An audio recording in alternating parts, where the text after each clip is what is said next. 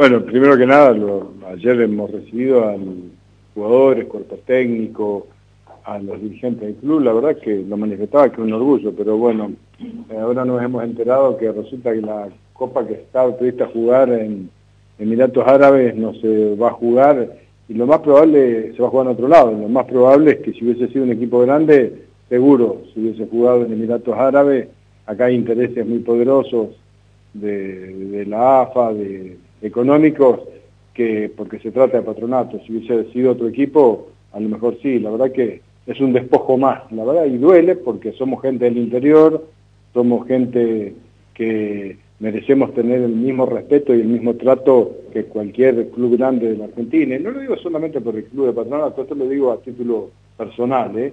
Eh, como entrerrianos no, nos duele cuando hay discriminaciones de, este tipo. Si había algo estipulado, hay que cumplirlo, no importa quién sea que se clasifica. Por eso lo digo como entrerriano, no, como, no desde el aspecto meramente futbolístico deportivo. Y la verdad es que, repito, duele porque es un despojo, ¿no? Ya a Patronato lo han castigado todo el campeonato y ahora, como si fuera poco, parece que no le gustó que saliera campeón y lo vuelven a castigar, ¿no? Esto lo, digo más un rol, ¿no?